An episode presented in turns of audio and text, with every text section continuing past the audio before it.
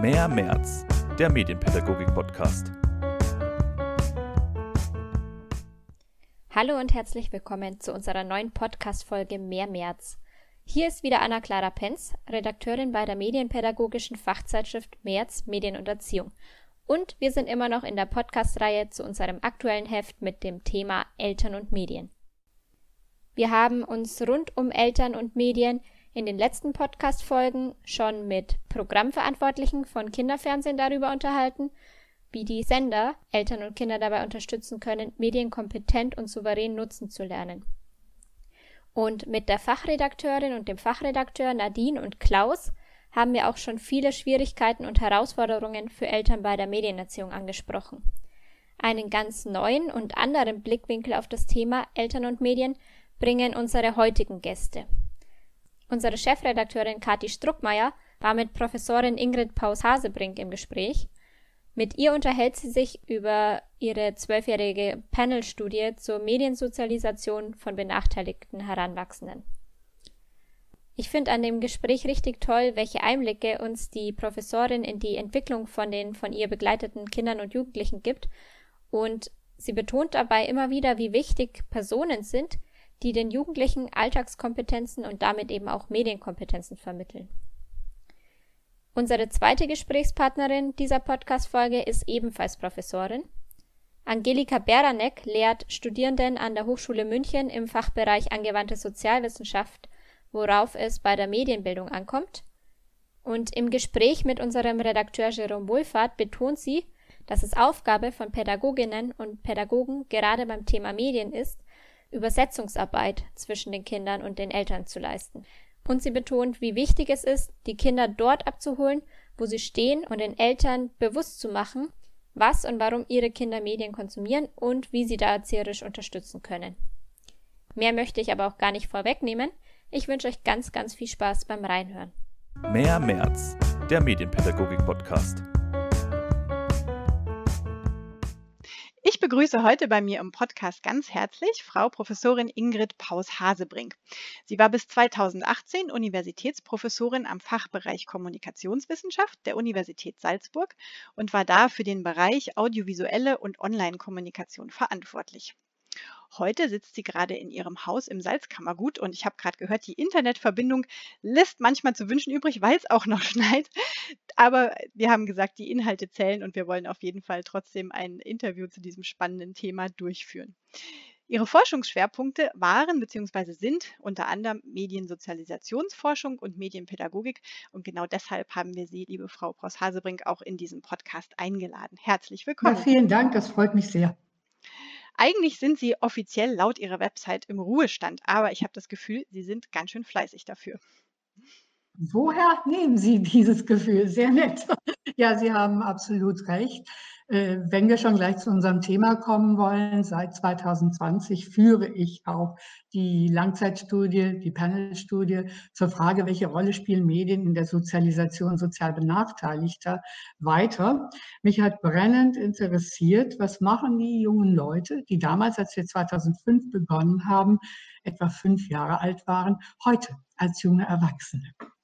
Darauf werden wir auf jeden Fall im Interview auch zu sprechen kommen. Als erstes würde ich Sie aber gerne etwas fragen, was wir jetzt alle unsere Podcast-InterviewpartnerInnen fragen, nämlich was ist Ihre erste spontane Assoziation zum Thema Eltern und Medien? Tja, Respekt. Allerdings jetzt nicht aus der Perspektive, dass die Kinder stramm stehen müssen, wenn die Eltern etwas möchten, sondern meine Überzeugung ist zutiefst die, und die ist auch durch diese vielen Jahre Langzeitstudie bestätigt worden, wenn Eltern in der Lage sind, wirklich ihre Kinder von früh auf ernst zu nehmen, als eigenständige Personen und Persönlichkeiten wahrzunehmen, dann haben wir schon eine ganz, ganz gute Basis, die auch relevant ist, wenn es um die Frage der Medienerziehung geht. Das finde ich schon einen sehr schönen Einstieg in das Interview. Es ist fast eigentlich auch schon ein schönes Schlusswort, aber so weit sind wir noch Wunderbar, nicht. Aber Schluss machen? Nein, aber es ist so eine schöne, ein schöner Gedanke, finde ich, der einfach äh, wunderbar ist, um ihn Eltern mitzugeben. Aber wir wollen ja eigentlich über Ihre Langzeitstudie reden. Sie haben jetzt schon Ja. ähm, äh, davon angefangen ähm, zu berichten. Ähm, wir hatten dazu auch einen Artikel letztes Jahr in der März und zwar äh, war das das Märzheft, äh, die dritte Ausgabe 2020 zum Thema Medien und soziale Ungleichheit. Äh, ist auch Ja. ein wunderbarer Artikel, den habe ich jetzt auch nochmal in Vorbereitung auf das Interview gelesen und er sei jedem und jeder, die diesen Podcast hören, auf jeden Fall ans Herz gelegt. Aber für die, die jetzt nicht gerade diese März zur Hand haben oder sie sich nicht bestellen, vielleicht können Sie einfach noch mal kurz ähm, für uns berichten von dieser Studie. Also Langzeitstudie in kurz. Genau. Gut, ja, wie ich vorhin schon sagte, 2005 im Januar, so sagt man in Österreich, im Januar haben wir begonnen, uns der Frage zu nähern, wie gehen sozial benachteiligte Familien mit Mediensozialisation um? Das heißt, was lernen ihre Kinder im Umgang mit Medien? Wie können Sie sie unterstützen? Wie vollzieht sich überhaupt die Sozialisation? Und je länger die Studie gedauert hat, umso eher bin ich davon überzeugt worden, dass es einer Familienstudie bedurfte. Und so war es am Anfang eine kluge Entscheidung, dass äh, wir von vornherein auch mit den Kindern, die damals fünf Jahre alt etwa waren, Jungen und Mädchen, gesprochen haben, aber vor allen Dingen auch mit ihren Eltern. Zumeist waren es die Mütter, aber nicht nur. Wir haben dann, wenn wir die Familien besucht haben, wir haben das ja in regelmäßigen Abständen getan, etwa alle anderthalb Jahre bis zwei Jahre, auch hin und wieder mit Vätern gesprochen. Und wir haben ein sehr ja, engagiertes ähm, Vorhaben damals begonnen. Mir ging es immer darum, dass diese Studie nicht irgendwo in einer Schublade bleibt, sondern dass sie wirklich die Belange der sozial benachteiligten Familien in den Mittelpunkt rückt. Und ich denke, das hat sie auch getan. Und ja, das ist etwas, was mich bis heute noch an dieser Studie hält. Und die Frage, gestellt hat letztes Jahr, was ist jetzt aus diesen jungen Leuten geworden? Stehen sie im Beruf? Kommen sie zurecht? Was hat ihnen geholfen? Was hat ihnen eher geschadet? Genau, Ihre Studie hat ja ähm, unter anderem gezeigt, äh, dass eben die Kontextfaktoren bei der Mediennutzung eine ganz wichtige Rolle spielen und da natürlich in erster Linie die Eltern. Ja, Zum Beispiel sozioökonomischer Status, die Medien, eigene Ja. Medienkompetenz der Eltern, die Einstellung der Eltern zu Medien äh, und auch die Eltern-Kind-Beziehung. Könnten Sie so die ja. zentralen Ergebnisse nochmal für uns zusammenfassen? Ja, Sie haben schon richtig gesagt, die sozioemotionalen, nein, auch die, also die Beziehung, da fange ich jetzt auch gleich mit an, die sozioemotionalen Bedingungen, die zunehmend in der Erkenntnis eine Rolle gespielt haben. Man darf nicht so Einbahnstraßen denken, aha, da sind sozial Benachteiligte, da funktioniert das nicht so richtig, die setzen ihre Kinder vor den Fernseher und bums ist es. Nein, es ist sehr, sehr wichtig zu sehen, wie leben diese Familien zusammen. Sind es Alleinerziehende? Es waren auch äh, alleinerziehende Mütter darunter. Das war auch anfangs so bei mir gewünscht, dass ich äh, Familien mit alleinerziehenden Müttern aussuche. Und da zeigte sich die Kraft, die in den Familien ist, um füreinander da zu sein, auch unter schwierigen Bedingungen. Denn am Anfang waren alle Familien sozioökonomisch schlecht gestellt. Diese Kraft, diese sozioemotionale Kraft, dieses Familienklima, das dadurch geprägt wird, das war ein ganz, ganz wichtiger Faktor. Und das hat sich bis heute, das sehe ich jetzt auch schon, wir sind bei der Analyse ja fast fertig damit, der neuen Daten, dass das nach wie vor eine ganz große Rolle spielt. Wie ist das Familienklima? Wie stehen die Eltern und die Kinder zueinander? Ja. Ein weiteres Fazit ist, dass äh, die Eltern auf jeden Fall stärker erreicht werden müssen, um einfach ihre eigene Medienkompetenz zu erhöhen und vor allen Dingen, um sie zu unterstützen bei diesem ja auch wirklich Ja, schwierigen und sehr komplexen ja. Thema Medienerziehung. Wie kann diese Unterstützung aussehen? Ja, oftmals ist es viel zu kurz gedacht, wenn man nur von Medienpädagogik spricht. Das zeigt die Studie wirklich sehr, sehr eindrucksvoll.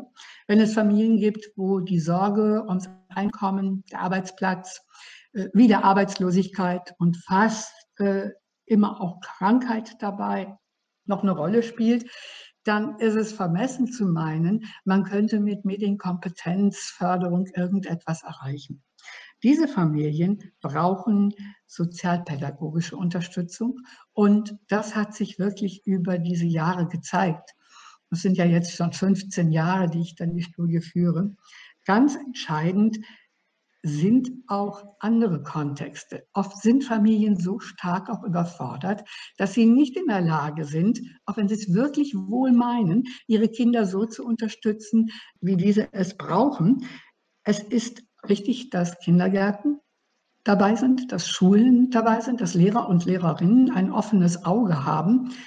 Aber auch darüber hinaus. Ein ganz wichtiges Ergebnis war, als die Kinder so weit waren, dass sie ihre Schule im Großen und Ganzen abgeschlossen hatten und es darum ging, ja, jetzt müsste eigentlich eine Arbeitsstelle, eine Lehrstelle herkommen. Da braucht es nochmal wieder Nahtstellen, dass sich Menschen, dass sich berufsfördernde Einrichtungen oder wer auch immer sich da berufen fühlt, in der Lage ist, diesen jungen Leuten zu helfen. Denn der Übergang ist prägend für das, was dann auch im jungen Erwachsenenalter passiert. Und nochmal zu Ihrer Frage zurückkommt, den Alltag zu bestehen, dazu braucht es Alltagskompetenz und da ist Medienkompetenz ein wichtiger Bestandteil. Mehr nicht, aber auch nicht weniger. Denn im Umgang mit Medien, so wie Kinder Medien gebrauchen oder wie auch ihre Eltern äh, und enge Bezugspersonen Medien gebrauchen, das ist oftmals schon ein ein Merkmal dafür, wie es im Alltag aussieht, wie das Familienklima aussieht, wie Menschen miteinander umgehen. Begegnen sie sich mit Respekt, mit Aufmerksamkeit oder drehen sie sich in ihrem eigenen Quark, weil sie eben auch nicht mehr zurechtkommen.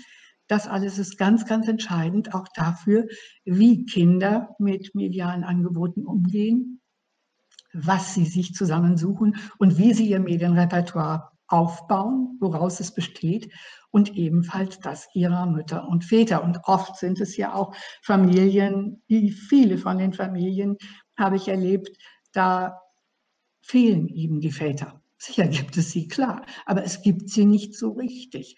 Dann leben Mütter alleine, dann kommt ein neuer Partner dazu, dann gibt es neue Schwierigkeiten bis hin zu großen Schwierigkeiten.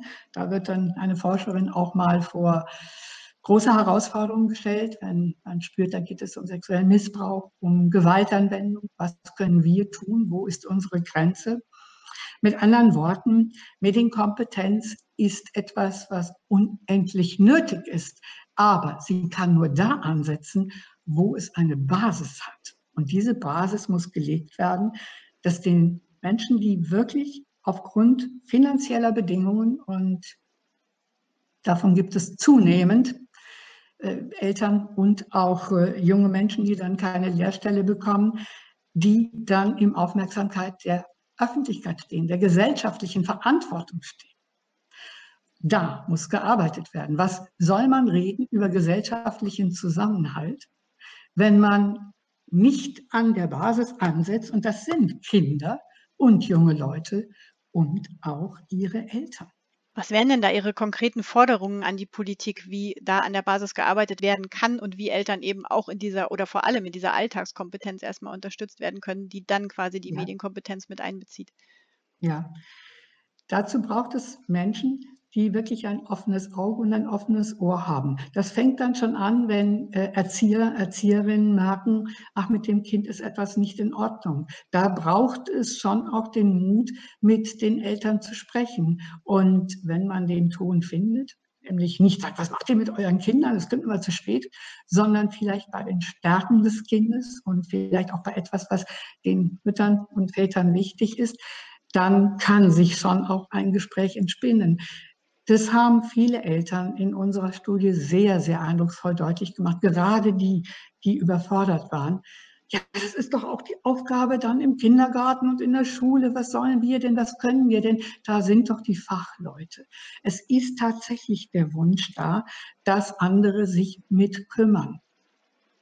Und dieses Mitkümmern, das braucht Jugendämter natürlich und auch die, die konsequent dabei bleiben. Natürlich können die das nur, wenn sie nicht auch überfordert sind und zu wenig finanzielle Ausstattung oder personelle Ausstattung. Sie fragen mich nach meinen Forderungen. Das heißt wirklich, die Augen nicht zu verschließen vor den Bedingungen, die auch in unserer reichen Gesellschaft existieren. Da nehmen wir Deutschland und Österreich da ist es so und da müssen wir nicht in andere Länder gehen, sondern einfach aufmerksam schauen, wie es bei uns ausschaut. Wir haben doch alle mitbekommen, was es für Familien bedeutet, jetzt in dieser Zeit zu Hause mit ihren Kindern lernen zu müssen.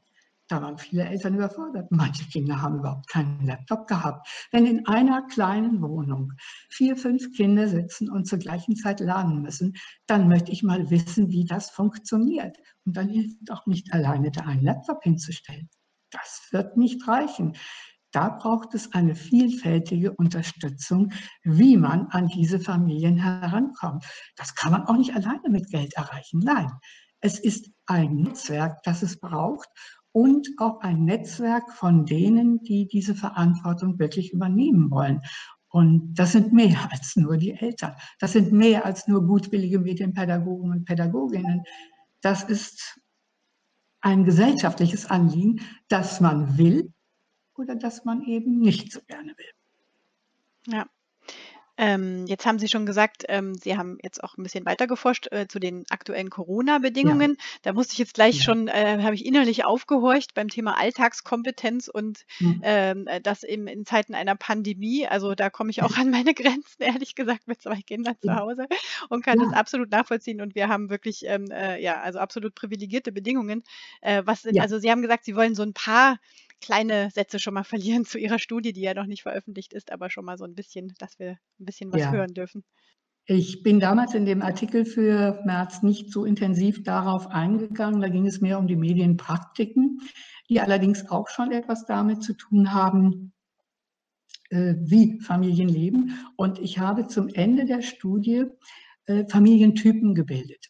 Es ging mir nicht so sehr darum zu sagen, so, wenn eine Familie so und so liebt, dann lebt, dann ähm, nutzt sie diese und jene Medien oder in diesem und jenem Medienrepertoire, sondern es war deutlich zu sehen, dass die sozioökonomischen, sozioemotionalen Bedingungen so entscheidend waren, dass dieses Mixtum auch die Alltagskompetenz, das Umgehen miteinander im Alltag geprägt hat und danach habe ich Familientypen gebildet. Und da war ein Typ dabei, das war richtig eine Freude zu sehen. Und da sieht man auch, dass diese Leute heute recht gut zurechtkommen, die der sogenannten Aufsteiger. Da war es so, dass die äh, Bedingungen, die sozioökonomischen Bedingungen sich deutlich verbessert haben. Ein Elternteil hat wieder Arbeit bekommen, beide Elternteile vielleicht, oder eine alleinerziehende Mutter, die nicht gut in ihrem Leben zurechtkam allein mit ihrem Sohn, hat einen passenden Partner gefunden, der finanziell besser ausgestattet ist. Und das große Glück war in dem Fall, dass der Junge tatsächlich den Partner als Stiefvater anerkannt hat. Und dann, wenn diese sozioemotionalen Bedingungen stimmen, kann es sich richtig gut weiterentwickeln. Und so ist dieser Junge heute jemand, der äh, Koch lernt und ganz stolz erzählt, er wird sogar Sous-Chef werden. Irgendwann jedenfalls mal. Und er kommt in seinem Leben, Corona hin oder her, Pandemie hin oder her, ganz gut zurecht. Und da zeigt sich, dass was sich langsam aufbaut, auch an Kompetenz, miteinander umzugehen, und aber auch insofern gute Bedingungen, dass ein Partner dazukommt. Es sind auch Partner dazugekommen, liebes bisschen, da wünschte man sich, die Kinder hätten diese Väter in Anführungsstrichen nie kennengelernt. Deutlich zeigt sich heute, es ist schon ein großer Schritt, wenn die jungen Menschen dann versuchen, allein zu leben. Schaffen sie es oder schaffen sie es nicht? Einen Fall haben wir dabei. Das war der Typ, dass die ähm, finanziellen Bedingungen sich verbessert hatten, aber die sozioemotionalen nicht. Und wir waren sehr betroffen, als wir dann von dem jungen Mann hörten und auch von seiner Mutter getrennt, wir haben dann nochmal wieder Eltern und auch äh, die jungen Leute selbst befragt. Der hatte ein paar Monate auf der Straße gelebt. Die Mutter war mit ihm nicht mehr klargekommen. Er äh, ist rausgeschmissen worden. Und dann faszinierend, das zeigt dann wieder, was ich meine mit anderen Kontexten.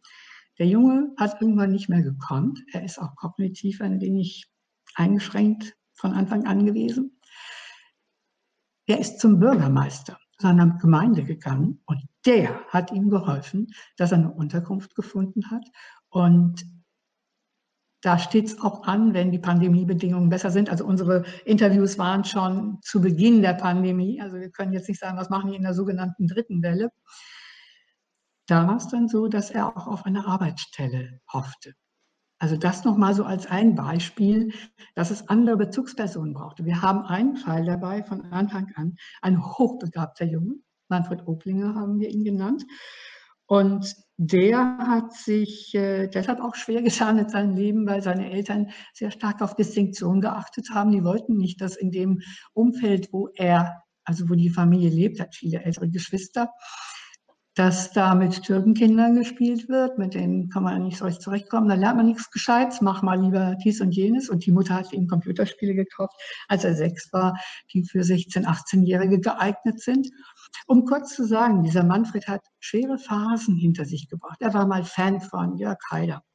Er äh, wollte am liebsten zum Bundesheer, um dann alle Ausländer draußen zu halten, damit der eigene Kühlschrank voll ist. Ich verkürze jetzt. Wir haben ihn in Phasen erlebt, dass wir dachten, was soll aus dem werden? Dann hat er die erste Lehrstelle nicht hingekriegt, die zweite klappte auch nicht so. Und dann kommt das große, große Glück.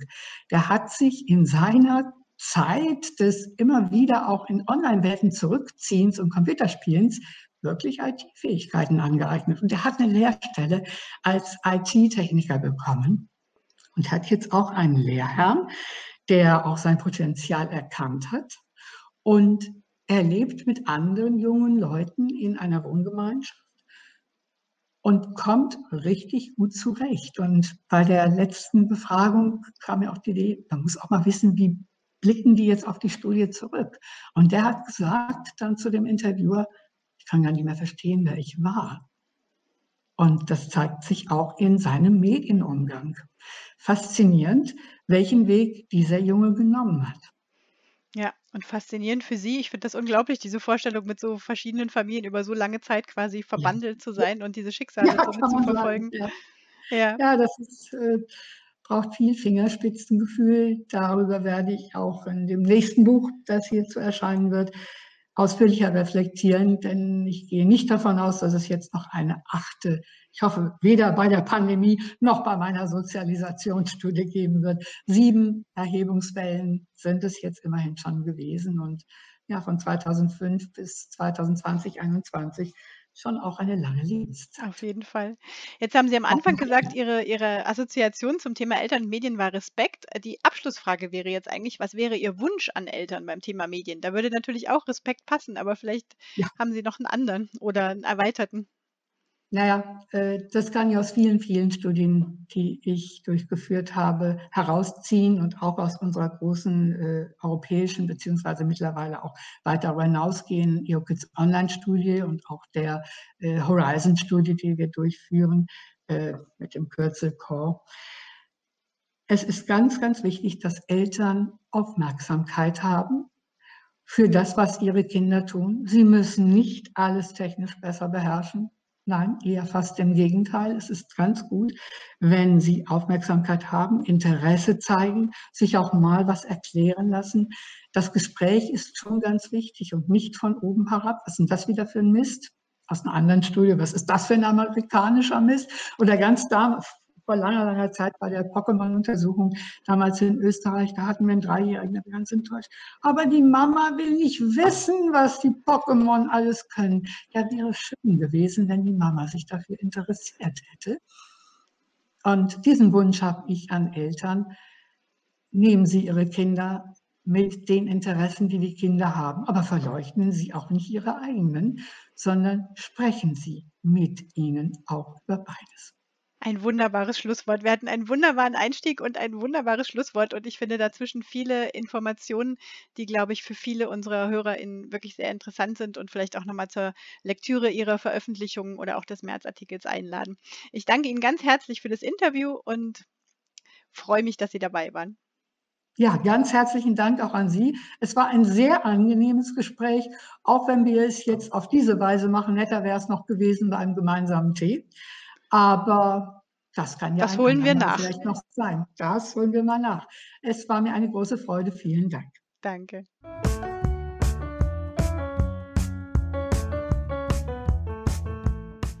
Herzlich willkommen zu Mehr März. Unser heutiger Gast ist Professor Dr. Angelika Beranek. Sie ist 2020 Mitglied der März-Redaktion. Sie war von 2005 bis 2015 Medienpädagogin im Infocafé in Neu-Isenburg, promovierte im Jahr 2013 und war von 2013 bis 2019 Dozentin im Fachbereich Medienbildung an der Pädagogischen Hochschule Schaffhausen. Seit 2015 ist sie Professorin an der Hochschule in München an der Fakultät für angewandte Sozialwissenschaften mit dem Schwerpunkt Medienbildung. Sie ist Studiengangsleitung des neuen Masters Soziale Arbeit, Forschung und Digitalisierung, seit 2019 Studiendekanin und ist Leitung des Media Culture Labs. Willkommen. Danke für die Einladung. Vorab, was ist denn deine spontane Assoziation zu Eltern und Medien? Hm, also wenn ich Eltern und Medien höre, dann kommt als allererstes ähm, das Wort kompliziert und komplex in meinen Kopf. Aus welchen Assoziationen heraus? Also wie, wie ergibt sich diese Kombination? Wie das zustande kommt?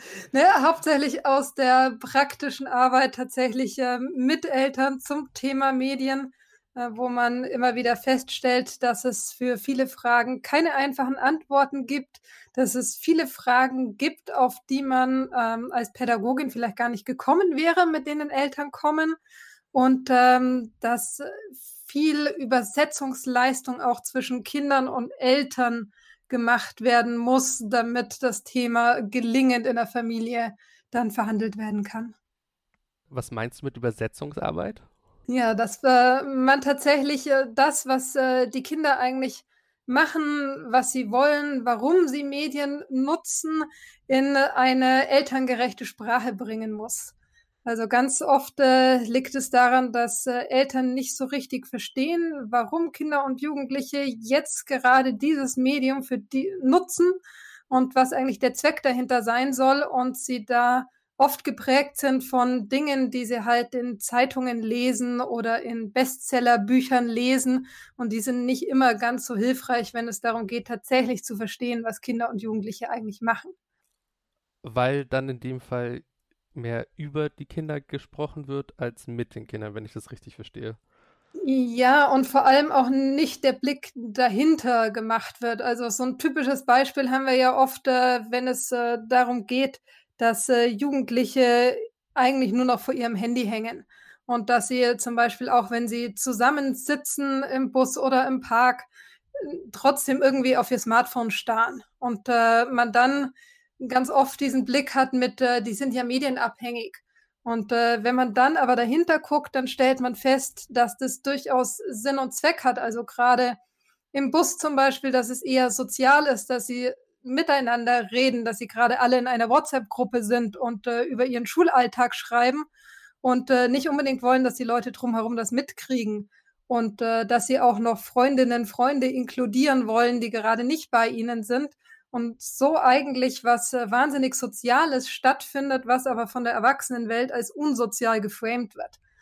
Und das haben wir halt ganz oft, äh, wo man dann eben sagen muss, was steckt tatsächlich eigentlich dahinter, was sind so die Motive und äh, das äh, sage ich immer ist eine Übersetzungsleistung, die man als Pädagogin, Pädagoge leisten muss. Und wie versuchst du deine Studentinnen auf Begegnungen mit Eltern da vorzubereiten? Also zum einen mit einfach ähm, Praxiserfahrungen, die ich damals gemacht habe, aber auch dadurch, dass ich immer wieder mit der aktuellen Praxis in Kontakt bin und die eben frage, was sind denn aktuell so die Themen, was sind die Fragen, die bei euch aufkommen. Und wir schauen uns auch ganz oft Elternforen an, um dann tatsächlich zu gucken, äh, was wird denn da so geschrieben, was sind da so typische Fragen.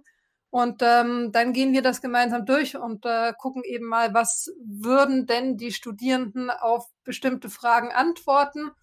Und im Endeffekt landet man dann ganz oft auch bei so einer Haltungsfrage der Studierenden. Also dieses, wie ist auch Ihre Einstellung zu Medien Und äh, dementsprechend divers sind dann auch erstmal die Antworten zu eben einer Frage. Oft ist es ja auch so, dass man gar nicht sagen kann, es gibt jetzt die richtige Antwort oder die Wahrheit, sondern vielleicht äh, gibt es auch verschiedene Sachen, die tatsächlich richtig wären. Und ähm, die Studierenden dahin zu führen, dass sie dann tatsächlich eben wissen, das ist ihre Haltung und ähm, die haben sie auch reflektiert. Das ist nicht einfach irgendein Bauchgefühl, sondern das ist eine fundierte Haltung, die sie aufgrund von eben äh, bestimmten Fakten dann auch entwickelt haben. Und äh, auf der Basis können sie dann eben auch äh, argumentieren und äh, mit den Eltern ins Gespräch kommen. Findest du das in der Lehre allgemein, die Thematik Eltern und Medien genug Raum bekommt? Mm, eigentlich nicht. Also wir haben äh, tatsächlich ja keine Seminare, die sich jetzt ganz explizit damit beschäftigen, sondern es ist halt immer ein Randthema in verschiedenen Seminaren, in denen über Medien gesprochen wird, in denen Medien vorkommen. Aber dadurch, dass es eigentlich ein Thema ist, was ziemlich viele unserer Studierenden später einholen wird oder mit dem sie zu tun haben werden, haben wir da noch nicht ähm, genug Platz dafür eigentlich. Wie glaubst du, könnte man in der Richtung nachbessern? Hm, also ich ähm, sehe das ja jetzt nicht nur beim Thema Eltern und Medien, sondern bei ganz vielen Themen, die eigentlich Medien betreffen, dass die im Curriculum noch nicht gut verankert sind. Und ähm, da gäbe es eigentlich zwei Sachen, die ich mir wünschen würde. Das eine wäre so eine Art Grundkurs Medienpädagogik für alle also der tatsächlich äh, verpflichtend für alle Studierenden ist, wo man diese unterschiedlichen Themenbereiche mal anreißen kann, so dass sie überhaupt mal eine Vorstellung davon haben, was draußen in der Praxis auf sie wartet.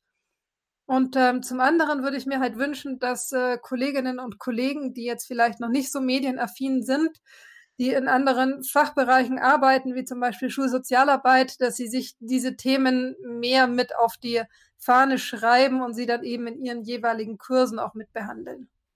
Also, wenn ich das richtig verstehe, ist die Lebenswelt Medien, die Einzug genommen hat, allerdings noch nicht flächendeckend in der Hochschule auch eingezogen.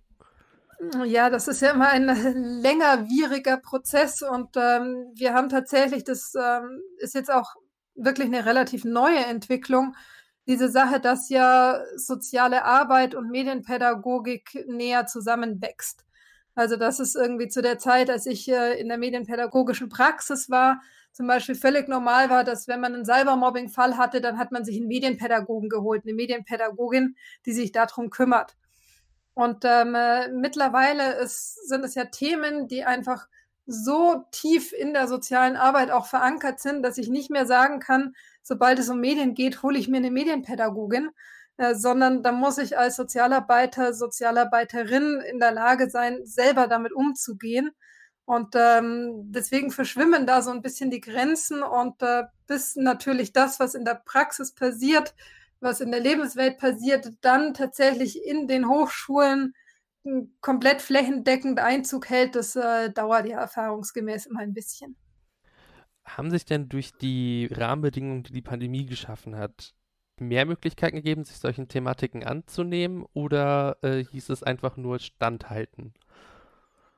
Eher letzteres. Also es war tatsächlich das erste Semester ein irgendwie über die Runden kommen, die Studierenden einfangen und ähm, Jetzt haben wir zwar ein bisschen mehr Routine, was das Ganze angeht, aber ähm, wir merken einfach auch, dass natürlich die Studierenden auch äh, belastet sind durch die Situation, unterschiedlich stark, dass die Lehrenden äh, belastet sind und ähm, dass wir eigentlich äh, probieren, die Sachen, die wir bis jetzt gemacht haben, bestmöglichst online umzusetzen. Plus eben dann uns irgendwie um die Studierenden zu kümmern, wie auch immer das aussehen mag. Du bist ja Studiengangsleitung des neu implementierten Master Soziale Arbeit, Forschung, Digitalisierung. Da ist ja dann schon, wie man sieht, ein gewisser Schritt getan worden. Wie, genau. wie, wie kompliziert war das? ja, es, ähm, ich glaube, man merkt es daran, dass ich ungefähr seit drei Jahren daran arbeite, dass wir den ähm, Master bekommen dass es äh, nicht ganz so einfach war und ähm, jetzt aber die letzten Schritte tatsächlich, und da ähm, hatte dann eben die Pandemie was Gutes, die waren sehr viel einfacher. Also am Anfang, als ich damit anfing zu sagen, wir müssen dieses Thema anders äh, etablieren, wir haben Studierende, die das stark nachfragen, die sagen, wir wollen in diese Richtung weitergehen und wir haben eigentlich kein Studienangebot für die. Und da ähm, war es äh, insgesamt gar nicht so einfach, das ähm, durchzukriegen, weil wir in unserem Medienbereich, ich bin ja nicht alleine, sondern äh, das sind ja noch ein paar mehr, die sich darum kümmern, immer so ein bisschen mit äh, belächelt würden mit, äh, wir spielen ja nur. Weil ähm, man halt, wenn man bei uns vorbeiläuft, hauptsächlich das Computerspielelabor wahrnimmt und dann steht die Tür offen und da sitzen da ein paar Leute drin und zocken. Und das ist so das, was man halt oft sieht äh, vom Medienbereich und ähm, die Theorie und alles andere, was dahinter steckt, kriegt man ja so gar nicht mit. Und das irgendwie aufzubrechen, äh, hat ein bisschen gedauert und ähm, spätestens aber seit dem ersten Online-Semester haben wir ganz viele ähm, Kolleginnen und Kollegen, die äh, da einen breiten Rückhalt geben und auch im Präsidium und so weiter wird dieses Thema gepusht und äh, jetzt geht es eigentlich sehr einfach und äh, wir sind alle sehr froh, dass wir im Wintersemester starten können. Ähm, bei Fortbildungen im pädagogischen Bereich kann man ganz häufig beobachten, dass gerade junge Pädagoginnen beim Thema Medien zwiegespalten sind. Einerseits ganz stark durch die eigene Geschichte, dass man da sehr viel mit Medien aufgewachsen ist und dann allerdings das dazu führt, dass man, dass es quasi in Einrichtungen, die Kinder betreffend, möglichst überhaupt keine Medien präsent sein sollen. Wie siehst du diese, diese Situation oder konntest du das auch beobachten? Ja, also das ist tatsächlich was, was man so in als Tendenz im sozialen Bereich schon sehen kann, dass unsere Studierenden privat viel Medien nutzen, aber nicht genau wissen, wie man das jetzt pädagogisch transformieren soll und dementsprechend auch oft eine ablehnende Haltung dem gegenüber haben. Das ist ja ein Phänomen, was wir ganz oft erleben, was wir auch bei älteren Geschwistern erleben, dass sie sagen, ich habe zwar mit zehn mein Smartphone gekriegt, aber ich will nicht, dass meine jüngere Schwester das kriegt, weil das war eigentlich total blöd und viel zu früh. Und dass die da wahnsinnig streng sind und dann irgendwie diese in Anführungszeichen realen Erlebnisse so hoch gehalten werden. Und ähm, dann eigentlich unsere Studierenden eine Trennung aufmachen zwischen On- und Offline-Welt, die sie selber gar nicht leben ganz oft steckt dann natürlich auch so ein Schutzgedanke dahinter, weil man einfach dann erlebt hat, dass es im Internet irgendwie blöde Dinge gibt, die einem irgendwie ähm, wehtun, dass da viel passieren kann und man dann irgendwie denkt, man müsste jetzt die Kinder und Jugendlichen schützen. Dass aber halt Abstinenz nicht hilft. Also ich kann keine Kompetenz durch Abstinenz erwerben, sondern ich muss die Kinder und Jugendlichen begleiten, damit sie das eben für sich gewinnbringend nutzen können das ähm, muss man oft mit denen erst noch äh, diskutieren und das kommt aber tatsächlich relativ schnell an.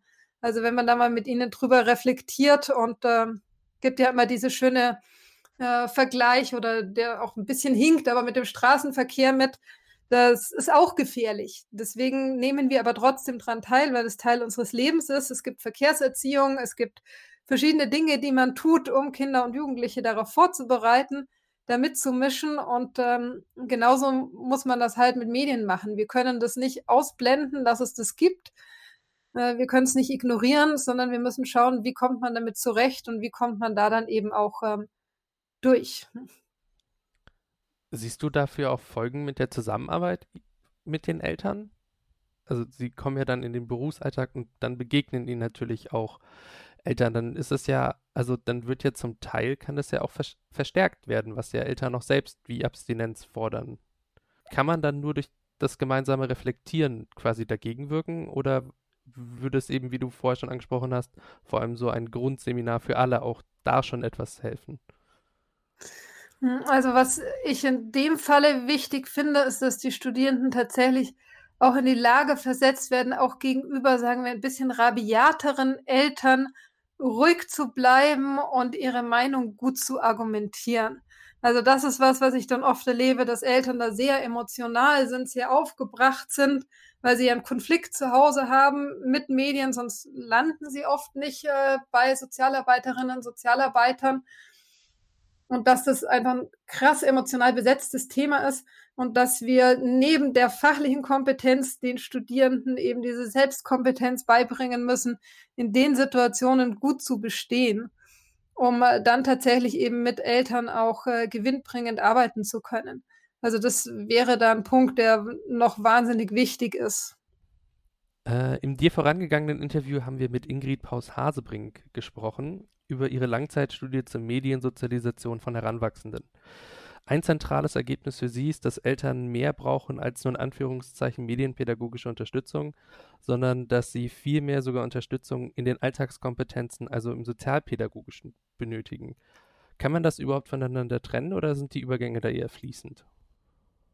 Also laut ähm, meiner Meinung kann man es nicht wirklich trennen, weil ich denke, ähm, Medien sind eben Teil der Lebenswelt und äh, wenn es darum geht, dann ähm, zu erziehen, dann kommen ja einfach immer so Grundkompetenzen wieder ins Spiel. Und eine wichtige Grundkompetenz ist eben Kommunikation. Also wie kommuniziere ich miteinander, wie handle ich Regeln in der Familie aus und ähm, wie ähm, ist auch meine Vorbildfunktion als Elternteil gegenüber den Kindern. Also was mache ich tatsächlich selber? Und das sind ja alles Dinge, die sowohl mit irgendwie Alltagskompetenzen als auch mit Medienkompetenz zu tun haben. Und deswegen würde ich da jetzt kein, keine strikte Trennung machen, sondern würde das tatsächlich sehen, das ist so ein Grundpaket, was man irgendwie mitgeben muss.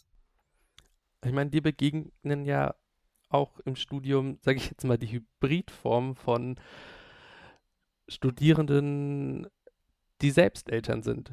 Wie ist es denn da? Wie, wie, wie sind denn da die, die, die, die, die Gespräche? Was gibt es da andere Thematiken? Das ist äh, sehr unterschiedlich. Also einige sind da ganz reflektiert und können tatsächlich ihren Alltag von ähm, Pädagogik trennen oder von dem, dass äh, andere Alltäge, gibt es ja eine Mehrzahl von Alltag, anders aussehen könnten. und ähm, bei anderen wiederum, die beziehen dann alles auf ihre eigenen Erfahrungen. Und da muss man dann eben ein bisschen aufpassen, weil natürlich ähm, kein Elternhaus mit einem anderen Elternhaus vergleichbar ist und sicher die Situation, die unsere Studierenden zu Hause haben, mit Kindern schon sehr unterschiedlich sind und die nochmal ganz unterschiedlich sind zu den Situationen, die sie dann ähm, eigentlich bei Eltern vorfinden, die sie beraten. Und da ist dann wichtig, tatsächlich zu sagen, äh, auf der einen Seite habe ich Erfahrungen, aber ich muss sie dann eben auch in den Kontext setzen und sagen, das, was ich erfahren habe und wie ich mit meinen Kindern umgehe, was meine irgendwie erzieherischen Werte und Normen sind, sind nicht unbedingt die erzieherischen Werte und Normen von anderen. Und ähm, das ist was, äh, was hierbei wichtig ist. Bei deiner Arbeit als Lehrende ist es ja natürlich auch so, dass viel auf die ähm, Theorie, also bestehende Theorien natürlich äh, zurückgegriffen wird. Jemand wie Lothar Böhnisch hat ja auch in seiner Theorie Medien mit einbezogen als Teil eben der Lebenswelt, allerdings natürlich aus der Sicht einer, sage ich mal, anderen Generation. Ähm, gibt es denn da aktuellere auch Theorien, die soziale Arbeit und Medien miteinander vereinen?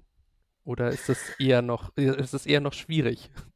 Es ist äh, eher noch schwierig. Also es gibt so Ansätze. Zum Beispiel hat ähm, äh, Eike Rösch ein Buch geschrieben, Jugendarbeit in einem mediatisierten Umfeld, wo er probiert, so ein bisschen ein Theoriekonstrukt oder Grundrisse einer Theorie aufzubauen, halt ganz spezifisch für die Jugendarbeit. Und ansonsten geht es eher um die Anreicherung von schon vorhandenen Sozialarbeitstheorien mit medialen Themen. Damit habe ich mich auch ganz stark befasst. Da wird dann im ähm, Sommer irgendwann auch das passende Buch dazu rauskommen, wo eben tatsächlich bestehende Theorien nochmal damit angereichert werden mit dem Thema. Dann zu unserer Abschlussfrage. Was wünsche dir von Eltern zum Thema Medienerziehung? Von Eltern.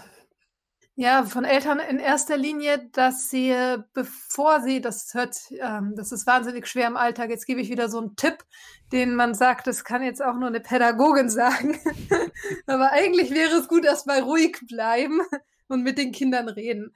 Weil das ist eigentlich so das, äh, was ich ganz oft erlebe, dass es eben emotional besetzt ist, dass es ähm, in irgendeiner Art und Weise ein polarisierendes Thema ist und dass die Eltern ganz oft gar nicht so richtig wissen, was ihre Kinder denn eigentlich tun.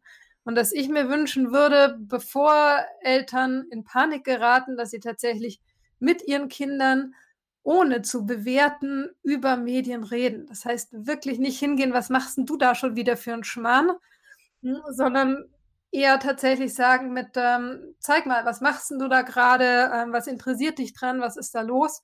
Und ich glaube, dann würden sich viele Konflikte schon gar nicht entwickeln oder sehr schnell lösen. Das klingt, als wäre das auch aus deiner praktischen Zeit noch im Infocafé entsprungen. ja, da haben wir tatsächlich solche ähm, äh, Projekte auch angeboten, wo wir das begleitet haben. Also da hatten wir ein Projekt Eltern-Update, wo äh, verzweifelte Jugendliche ihre Eltern zu uns in die Beratung bringen konnten und wir dann mit Jugendlichen und Eltern gemeinsam uns auf diesen Weg gemacht haben und ähm, das gelernt haben. Und ähm, das hat gut funktioniert auf neutralem Boden, eben nicht zu Hause unter Anleitung einer Fachkraft. Ich weiß, zu Hause im Alltag ist es einfach ähm, super schwer umsetzbar, aber ähm, ich würde es mir trotzdem wünschen. Super, dann vielen Dank. Dann bedanken wir uns recht herzlich für das Interview und wünschen dir noch einen schönen Tag. Danke, gern geschehen. Tschüss. Tschüss.